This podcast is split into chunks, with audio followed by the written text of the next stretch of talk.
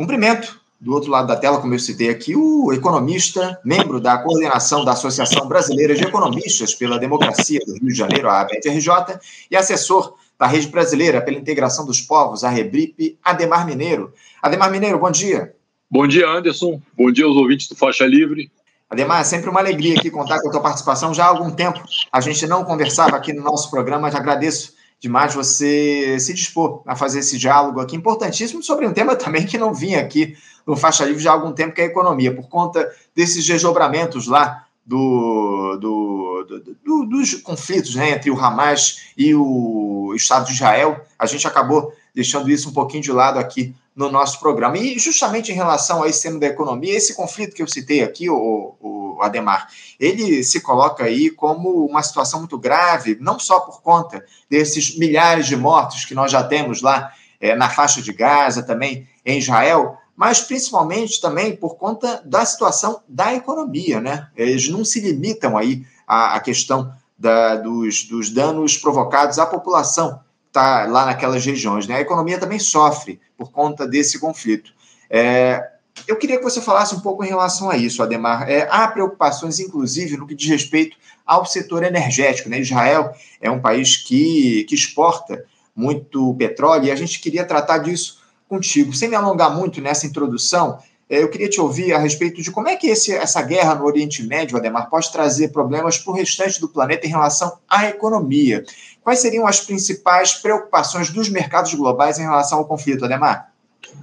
Olha só, é, é importante dizer que você tem, na verdade, dois efeitos né, que já, já estão presentes num quadro que, até esse momento, é muito mais especulativo do que qualquer outra coisa. Mas a gente sabe que a temperatura sobe primeiro do lado exatamente da especulação. Né?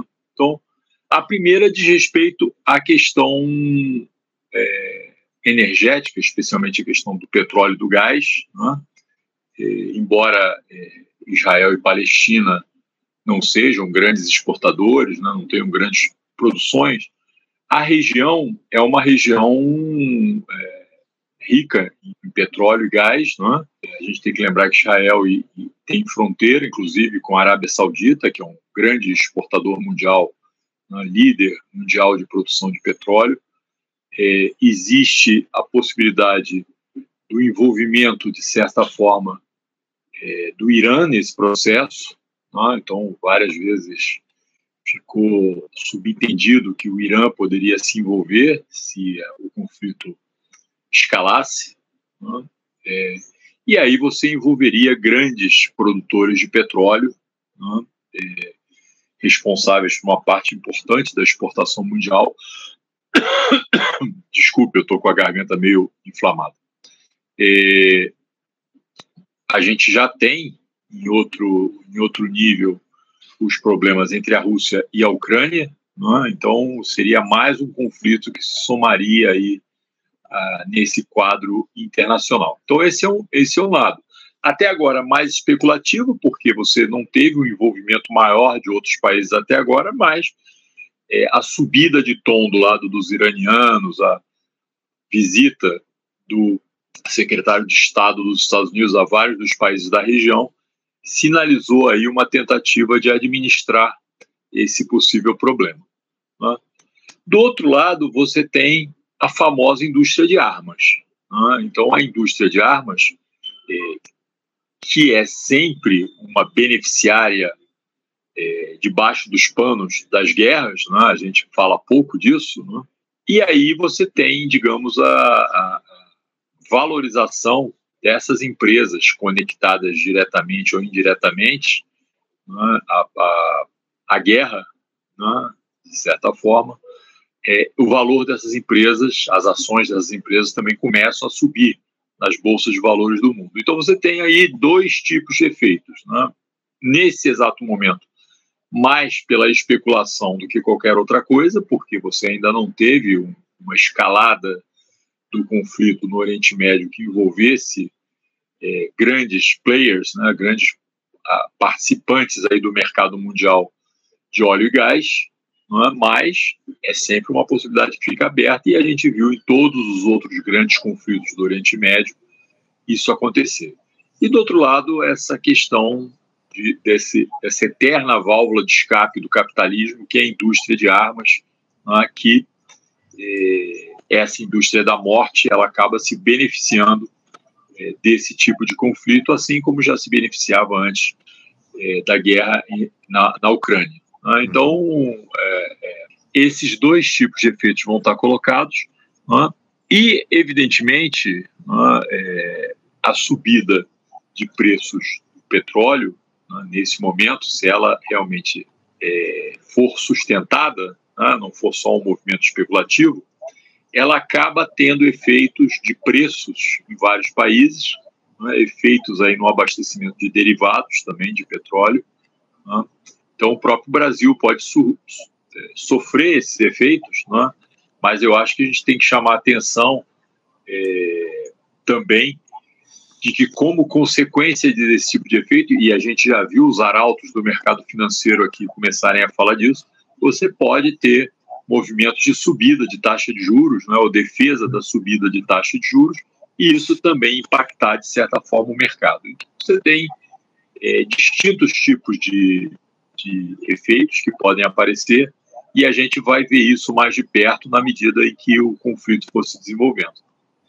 Sem dúvida, sem dúvida. Eu vou tratar, inclusive, dessa questão que você levantou em relação ao petróleo, né? A, o tema relativo ao petróleo, a, é, há algumas preocupações em relação à possibilidade da Petrobras repassar aí o, o aumento do barril de petróleo no mercado internacional para os combustíveis. A gente vai tratar daqui a pouquinho, mas você, esse comentário que você fez abrindo aqui a, a, a tua participação foi um questionamento, inclusive, feito pela Janaína Pinheiro. Ela disse aqui, ó, é, fazia uma pergunta. O contrário também aconteceria, Anderson? Seria lucrativo para alguns países o que acontece por lá nesse conflito? É isso que o Ademar falou, né, o Janaína? Essa questão, especialmente que diz respeito à indústria bélica. Né? A gente percebe aí a indústria bélica, em especial a estadunidense, vibrando aí com esse conflito surgiu lá entre israelenses e palestinos, as, as ações dessas empresas subindo extraordinariamente ao longo dos últimos tempos por conta dessa guerra aí que está colocada. Muitas armas sendo vendidas, os Estados Unidos oferecendo apoio armamentista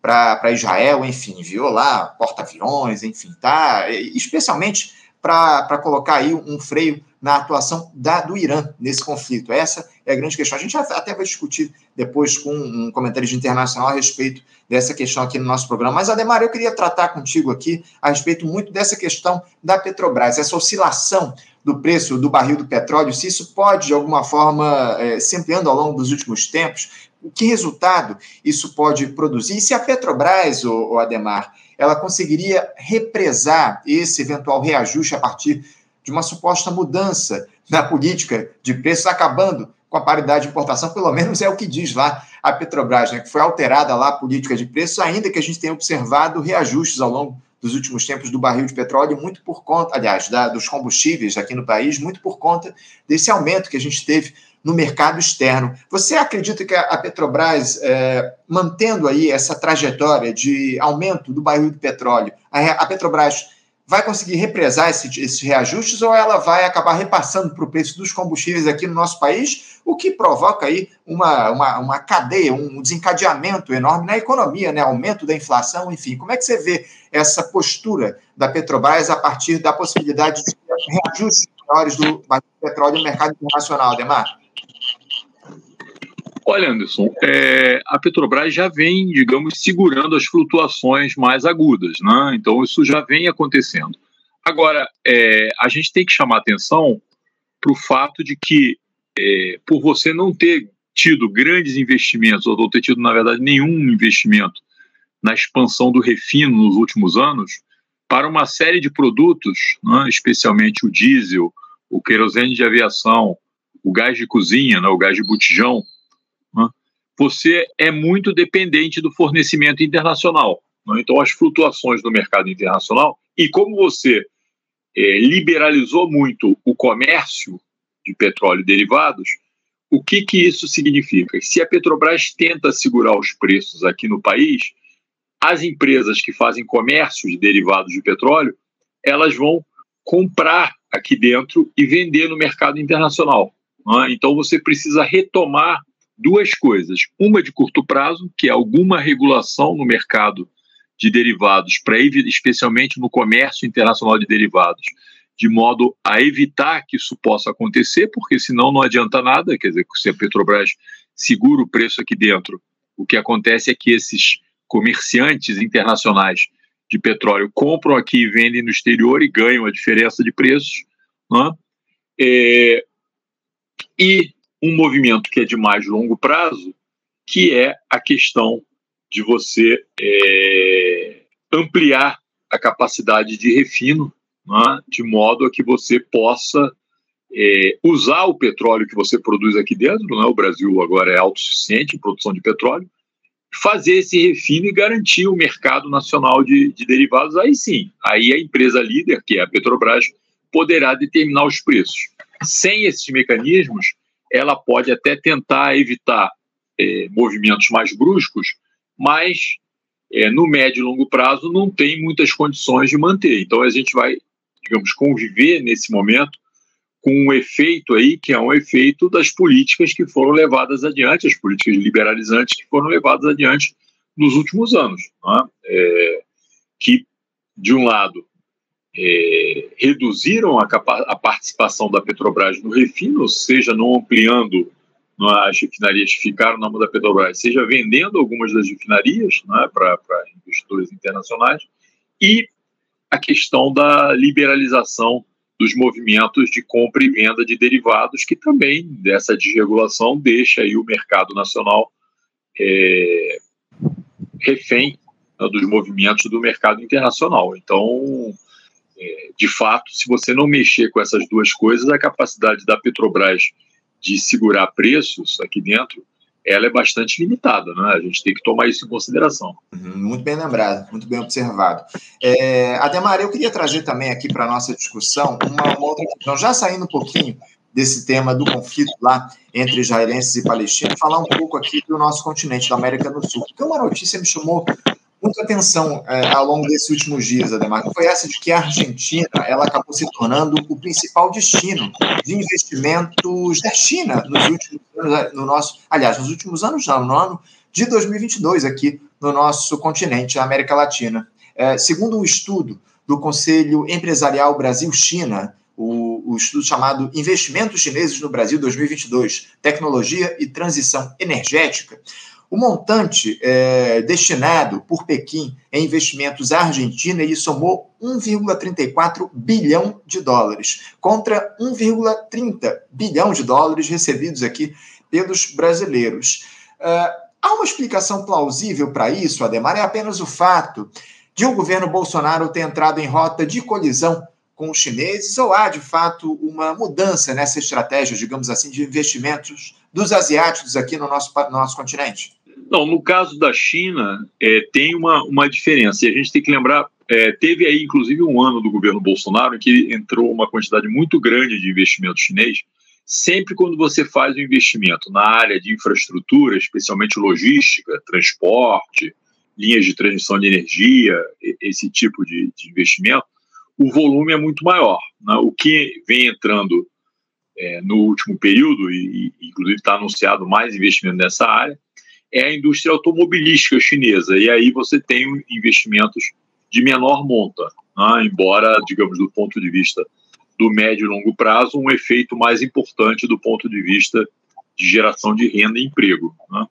Na Argentina, o que aconteceu foi isso: tem um enorme investimento em infraestrutura e logística, né, que diz respeito à energia, transportes né, e, e outros, e e isso acaba dando um volume grande. Né? A Argentina ela tem, é, inclusive, sinalizado né, aos chineses esse interesse, porque a Argentina tem tido é, escassez de dólares. Né? Então, o investimento internacional nesse sentido é, é muito incentivado na Argentina para suprir essa escassez de dólares no curto prazo. E a China tem colaborado muito com a Argentina nesse sentido, é, alavancando projetos mais rapidamente, né, no sentido de, de, de, que a Argentina não sofra mais do que já está sofrendo né, do ponto de vista da escassez de divisas.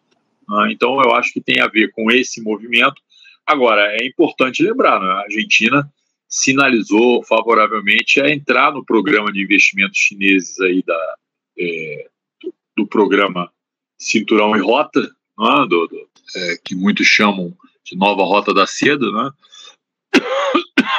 que gerará investimentos internacionais de grande monta. Né, então, na medida em que você tiver esse, esse processo por uh, parte dos chineses, né, isso poderá significar ainda mais investimentos em infraestrutura, eh, inclusive portuária, né, na Argentina.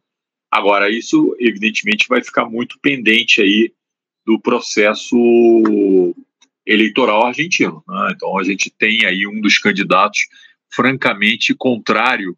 Né? E é muito curioso isso, né? porque eh, exatamente o candidato que é apoiado mais diretamente pelo setor dos grandes negócios na Argentina, né? É, e quando a gente fala em grandes negócios da Argentina, a gente está falando muito do setor agropecuário né, argentino, é, especialmente soja, trigo e carne, onde o grande mercado para os produtos argentinos é exatamente a China, né, e esse candidato fala em romper é, relações, inclusive comerciais, com a China. Né? Então é como se você estivesse jogando fora o seu principal cliente, né? dizendo, não, não preciso de você, sendo que esse é o cliente, não só um cliente grande, mas um cliente firme.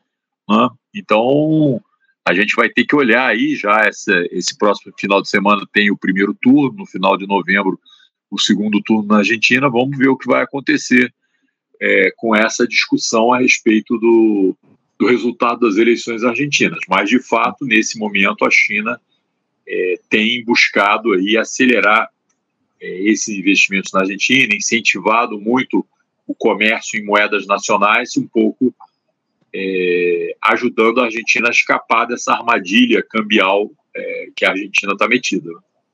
É isso, é isso. Tem o o candidato à presidência argentina, atual ministro da Economia de lá, o Sérgio Massa, inclusive esteve na China, né? E até fez uma brincadeira de que agora a Argentina pode ser apelidada de Argentina por conta desses investimentos aí que estão colocados em relação ao país nosso vizinho aqui na América do Sul. Você muito bem trouxe para a gente, né? Na, no próximo domingo teremos aí o primeiro turno das eleições presidenciais lá na Argentina. Trataremos aqui desse tema na próxima quinta-feira no nosso programa. Vamos analisar é, as possibilidades que se dão por lá, ainda mais nesse momento em que o Javier Milei, que é o candidato da extrema-direita que você citou aí ao longo da tua resposta, ele é o favorito aí para ganhar esse processo eleitoral, uma figura de extrema-direita, uma figura que está relacionada com o bolsonarismo aqui no nosso país, muito reconhecida por essa turma e fazendo uma série de ameaças, inclusive em relação à economia. Prometeu fechar o Banco Central, enfim, uma série de, de coisas aí. Até, o, se não me engano, o Ministério da Economia falou que ia acabar, um, um horror, essas propostas desse candidato da extrema-direita que está tá bem nas pesquisas de intenções de voto na Argentina. Vamos ver como é que isso vai se dar ao longo dos próximos tempos. Agora, aqui no Brasil, o Ademar, na última quinta-feira, a gente teve o anúncio do Índice Nacional de Preços ao Consumidor Amplo, o IPCA, que é considerado o índice oficial de inflação aqui no país, divulgado pelo IBGE. A gente teve a divulgação do IPCA para o mês de setembro. Esse indicador ele apontou, Ademar, uma alta de 0,26%, uma leve aceleração em relação ao mês anterior, que mês de agosto, que foi de 0,23%, puxado aí dessa vez pela alta dos preços, justamente dos combustíveis que a gente citou aqui, da gasolina, que teve uma alta aí, média de 2,8% em setembro, e também e que acabou dando uma contribuição de 0,14 ponto percentual nesse índice geral. Com isso, o país passa a ter uma inflação acumulada de 5,19% na janela de 12 meses, enquanto no ano de 2023 a inflação acumula uma alta de 3,5%. Ademar, era esperado aí esse resultado da inflação para o mês de setembro, essa, essa leve alta que a gente observou em relação ao índice de preços ao consumidor amplo? Era, era, era esperado, isso não foi nada de surpreendente, não é? E, as expectativas aí continuam sendo de que a, a inflação vai fechar o ano, é? pelo IPCA, abaixo de 5%, que seria o limite aí da, da meta de inflação. É? Então, é, por esse lado, Claro que a gente está vendo turbulências a nível internacional, isso pode impactar o preço de produtos importados né, e, ter flex aí no final do ano. Né, vamos ver isso agora.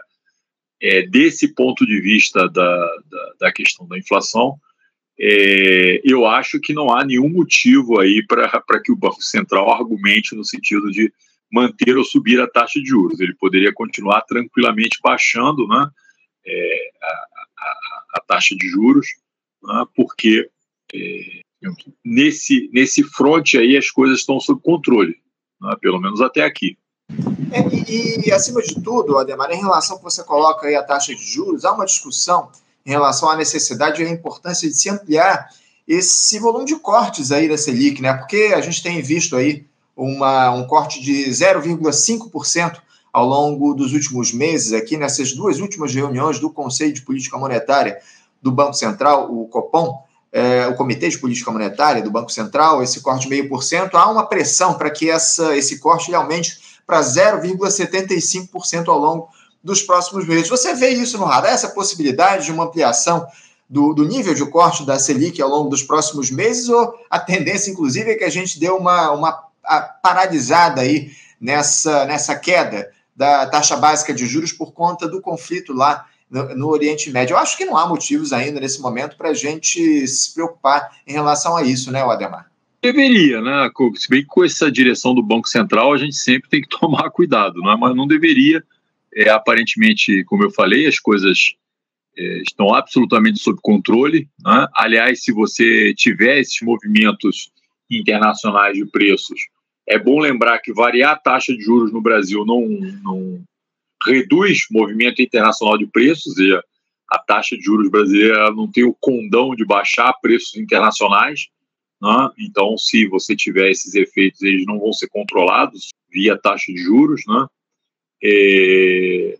Então, você não, não deveria. Né? O, o, agora, eu acho que pelas sinalizações que deu, dificilmente o Banco Central vai acelerar a redução. Ele talvez mantenha é, o ritmo das reduções, é, que é muito pequeno, mas enfim, é, pelo menos está caminhando no sentido correto, embora não na velocidade necessária aí para você incentivar o funcionamento da economia e especialmente para você reduzir substancialmente a sangria dos cofres públicos, que é esse pagamento de juros né, e encargos referentes à dívida pública que acontece todo mês por conta dessa taxa de juros bastante elevada. Eu estava com meu microfone fechado aqui. Muito bem lembrado, Ademar, porque a, a, taxa básica de juros, a Selic, ela influencia justamente na, no pagamento da dívida pública, né? O, o índice considerado para afetar aí, para atingir é, a dívida pública, para influenciar o reajuste da dívida pública, se dá justamente a partir da Selic, muito bem observado. Agora, o, uma outra questão que a gente tem observado também ao longo desses últimos tempos, o Ademar, é uma volatilidade grande em relação à cotação do dólar aqui no nosso país. Tivemos aí altas consecutivas por conta não só desse conflito lá no Oriente Médio, mas também pelos percalços aí que a economia estadunidense vem enfrentando ao longo dos últimos tempos. Ontem, aliás, a, a moeda estadunidense fechou cotada a R$ 5,037 R$ 5,03, uma baixa de 1,02%, sendo esse o menor valor desde 29 de setembro último. Essa variação do dólar, essa flutuação do câmbio, o Ademar, é algo que deve preocupar o governo nesse momento? Que tipo de efeito isso pode produzir na nossa economia, na tua avaliação? Olha, a, a sensação que eu tenho é que os eh, especuladores estão tentando eh, captar quais são os limites que o Banco Central tem para o dólar. E aparentemente, esses limites estão entre 5,15 na ponta de cima e 4,85 na ponta de baixo. Né? Então, você, você, nesse último período, nesses últimos meses, né, você tanto chegou a cair é, para baixo de 4,90 né, por dólar, como chegou a subir até 5,15. Né? Então, esses movimentos, a menos que você é, tenha alguma grande mudança no quadro internacional, o dólar vai ficar flutuando dentro desses, desses é, limites, né? entre é, 4,85 e 5,15, aparentemente. Né? O próprio ministro é, do Desenvolvimento, Indústria e Comércio, né? o vice-presidente Alckmin, ele falou que um dólar a cinco reais é bom para a saúde da economia, para nossas exportações, etc. Né? Então, aparentemente, é, a coisa deve ficar por aí. Né?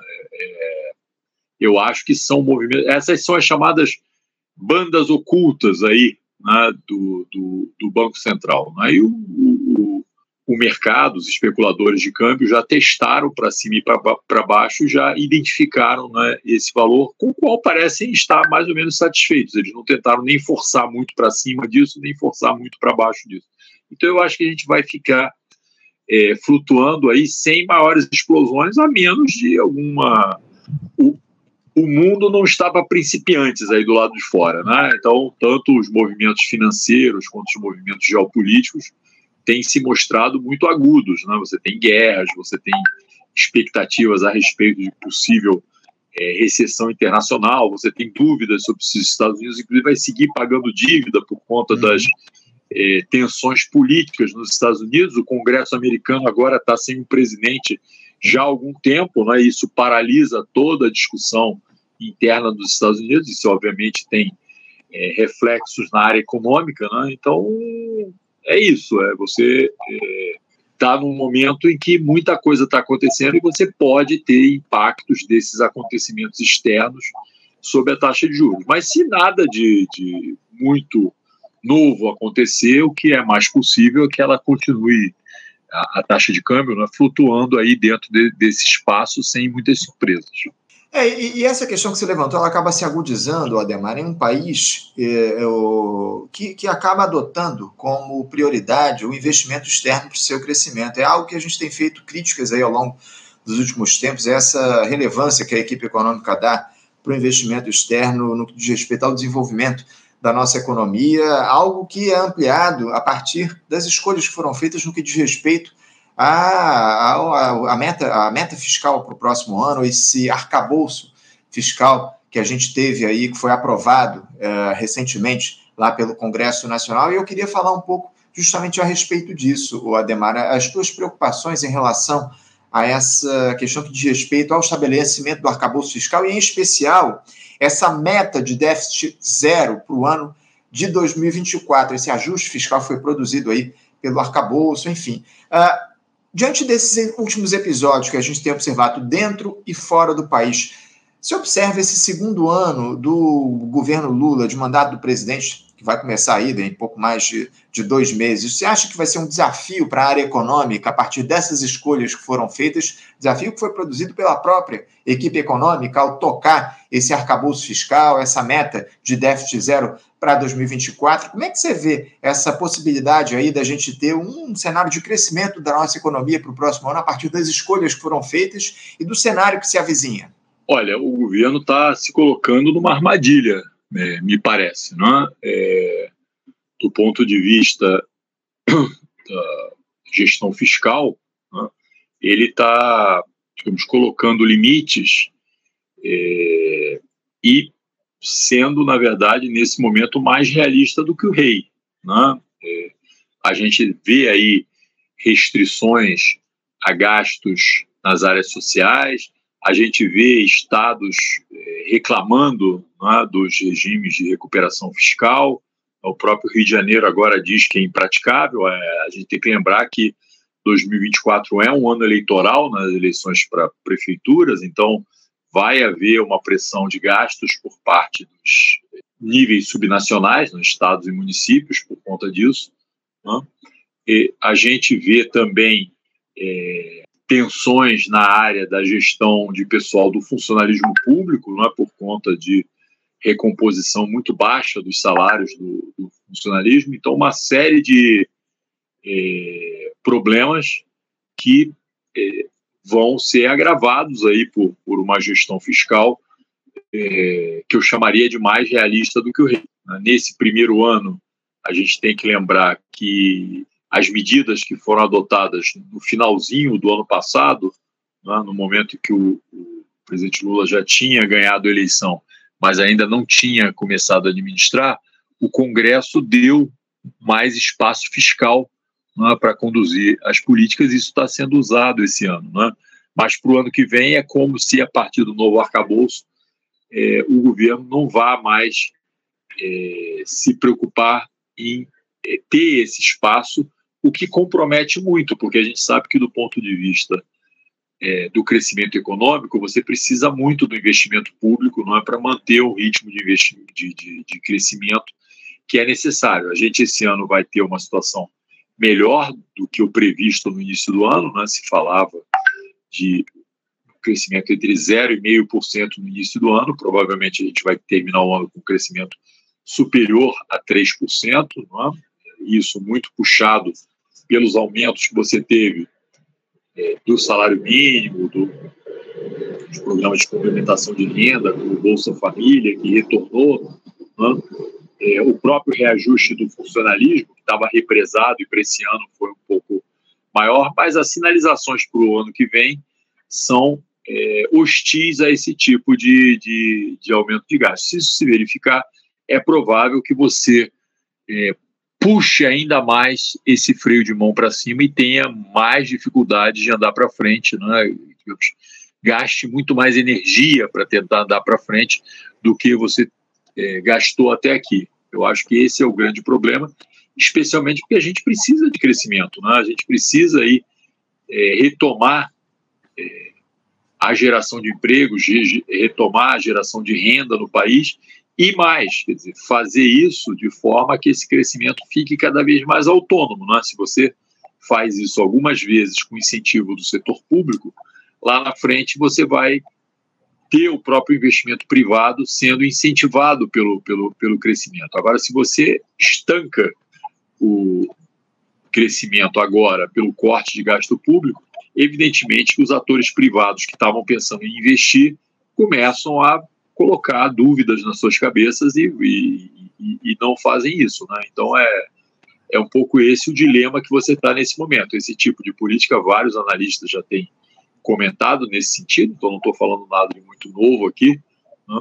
é, colocam para 2024 uma situação que possivelmente vai ser menos favorável do que a gente verificou agora em 2023. Isso, evidentemente, pode ter aí impactos importantes do ponto de vista político também, porque, como eu falei, nós temos eleições no ano que vem, eleições de meio de mandato né, do presidente da República, né, mas eleições aí de, é, da, das prefeituras, né, o que deve sinalizar, começar a sinalizar o arranjo político para daqui a dois anos. Né? Então, é, é, é, isso que é importante reter e ter em consideração. Né? Uma, um desempenho ruim das forças atualmente governistas agora nesse, nesse ano pode significar aí uma complicação no quadro para frente, não só do quadro econômico, né, porque se você baixar aí o ritmo de crescimento, você não incentiva os investimentos privados,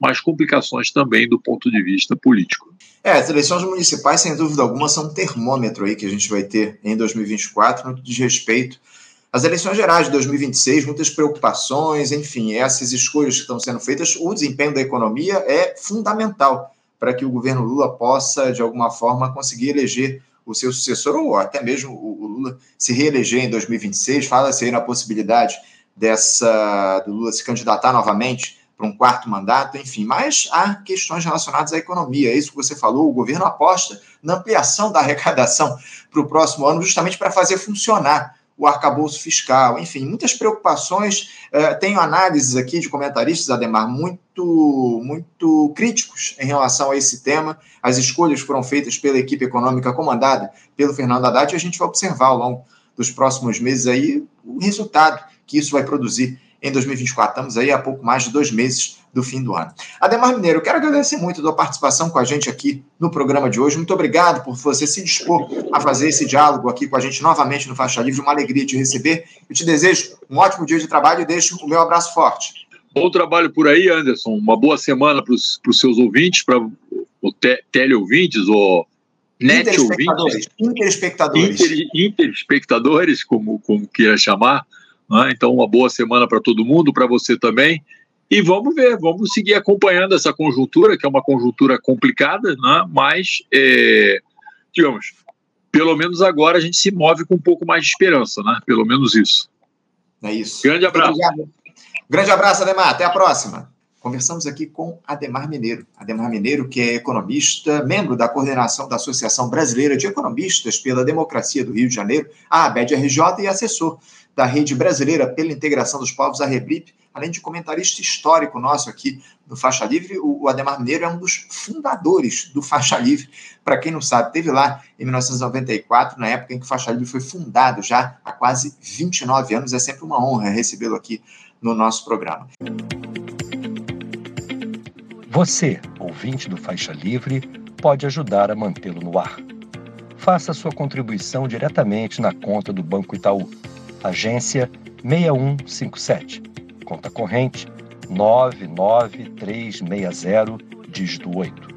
Esta conta encontra-se em nome do Sindicato dos Professores do Município do Rio de Janeiro e região, o Simpro Rio, uma das nossas entidades patrocinadoras, mas seus recursos são destinados exclusivamente para o financiamento do nosso programa. Você pode fazer sua doação de qualquer valor, utilizando também a nossa chave Pix, que é ouvinte@ programafaixalivre.com.br. Sua contribuição é fundamental para a manutenção desta trincheira progressista no ar.